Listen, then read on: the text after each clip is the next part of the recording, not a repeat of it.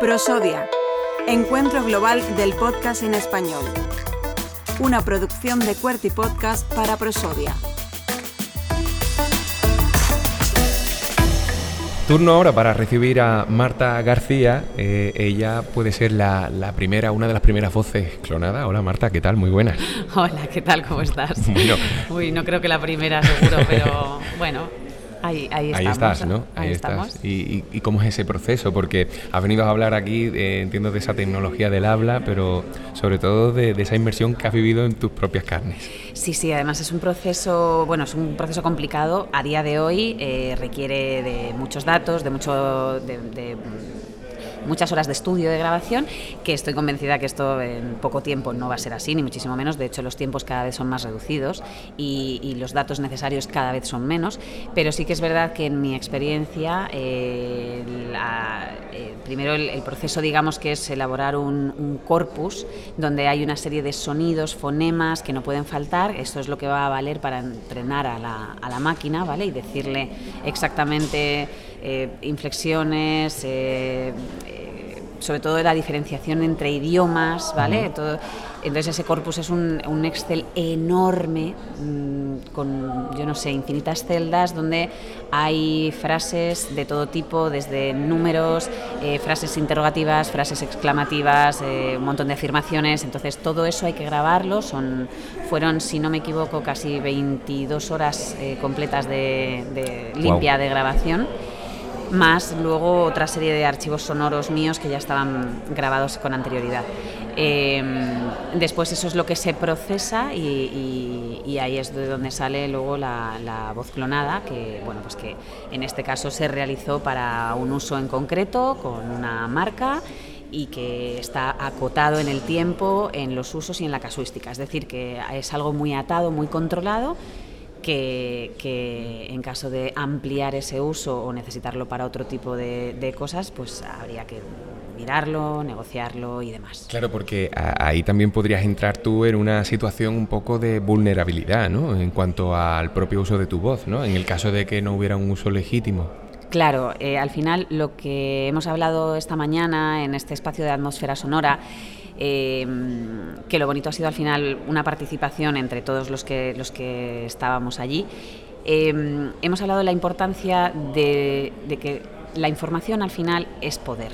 Entonces, hay, lo primero que hay que hacer es tener cierta eh, curiosidad por informarnos cómo se puede clonar una voz, qué es lo que yo tengo que saber de cara a, a los trabajos que realice eh, a partir de este momento, porque es, es, cierto que, si bien es cierto que en el mundo de la voz, eh, desde un tiempo a esta parte, eh, no hemos tenido cuidado. En, no había nada de papel firmado, ¿no? No, por, en, por la mayoría no, en la mayoría de, pues, por ejemplo, los estudios de doblaje, mmm, tú ibas, eh, hacías tus takes, te vas y no firmabas absolutamente nada, ¿no? Es una cosa que, si bien suena muy extraña, porque no hay, no hay persona que vaya a una oficina sin haber firmado un contrato previo, ¿no? De claro. lo que va a hacer bueno, pues en el mundo de la voz es algo que se hace de manera habitual, uh -huh. pero que a partir de ahora precisamente es lo que hay que empezar a mirar muy bien cuando tú vas a hacer cualquier trabajo que sea con tu voz, sea de lo que sea, sea de doblaje, de publicidad, un audiolibro, lo que sea. Uh -huh. Recientemente acaba de salir un caso de, de la voz, la, el, el, narrador que pone la voz a los libros de Harry Potter,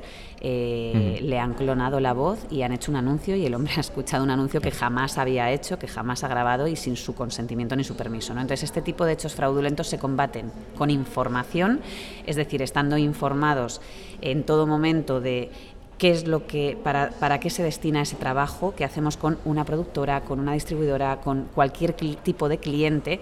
Hay que dejar muy bien pactado y por escrito cualquier cláusula que tenga que ver con entrenamiento, machine learning, eh, ceder mi voz a terceros, eh, utilizar la grabación para eh, usos distintos de los que se ha pactado, es decir, todo eso hay que acotarlo. Pero hemos hablado también de que al final um, sí que existe ya, aunque hay normativas que se están comenzando ya a perfilar y que dentro de muy poco las tendremos eh, a nivel europeo, por ejemplo, ya tenemos leyes en nuestro país que nos protegen ante esto, como la ley de, propie de, de propiedad intelectual, porque forma parte de nuestros derechos de imagen, la voz es una parte biométrica nuestra y es, nos identifica como personas y forma parte de nuestro derecho fundamental de imagen eso y la protección de datos. Entonces, con esas, con esas dos...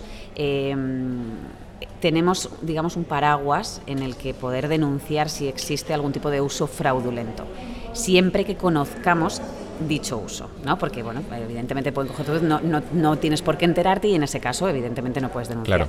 Pero bueno, hablábamos también del futuro, ¿no? De cómo, de cómo puede haber oportunidades laborales nuevas. Eh, si yo tengo una voz clonada que está a lo mejor realizando trabajos que no requieren de interpretación o, emociones, como leer un artículo o leer un dossier de, o una mm, eh, guía de prevención de riesgos laborales, por ejemplo, que la quieren tener en audio, ¿no? Pues eh, lo podemos hacer con nuestra voz clonada mientras que, eso nos hace ganar dinero sin tener que desplazarnos a un estudio, sin tener que movernos, con lo cual hay que ver que ahí también hay nuevas oportunidades laborales que tenemos que saber adaptarnos a ellas y no solo dejarnos llevar por la parte del miedo. Y evidentemente también hemos hablado de, bueno, pues que hay cosas que a lo mejor en vez de, quejarnos, ¿no? deberíamos estar moviendo ciertas cosas, como por ejemplo, eh, gracias a la biometría de voz, en un momento dado se puede rastrear dónde se está utilizando mi voz sin mi consentimiento, ¿no? En, en, toda la parte digital, digamos, en el espectro digital, como se hace con la música, con YouTube, con marcas de agua, en fin. Em, Todo eso en base al logaritmo ¿no? y, a, ese conocimiento. Sí, o sea, al final es, intentar, más que nada, eh, es, primero por un lado ver las oportunidades nuevas laborales de, de, lo que nos puede traer la, la tecnología y por otro lado... Eh, bueno, pues estar pendientes de, acotar y de, y de, regular y de que todo se use con, con cierto criterio y control. Más que nada.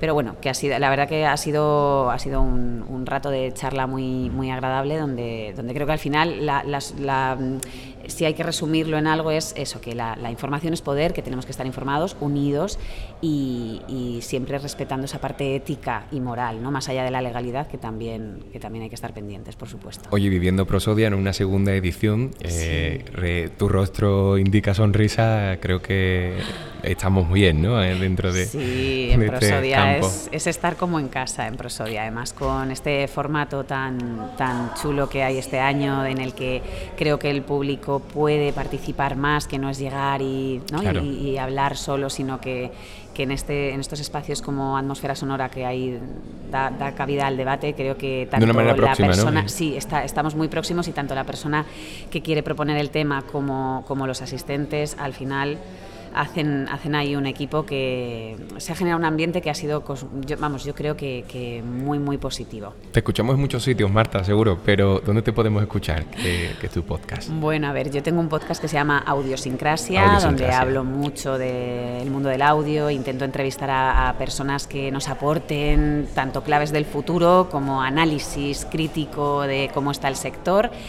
Eh, además, próximamente tendremos un episodio muy interesante sobre los modelos de negocio en el audio, todo esto que de dónde, ¿no? de dónde podemos financiar este modelo de negocio, cómo lo podemos hacer rentable, cuáles son las vías, las fórmulas, las nuevas herramientas.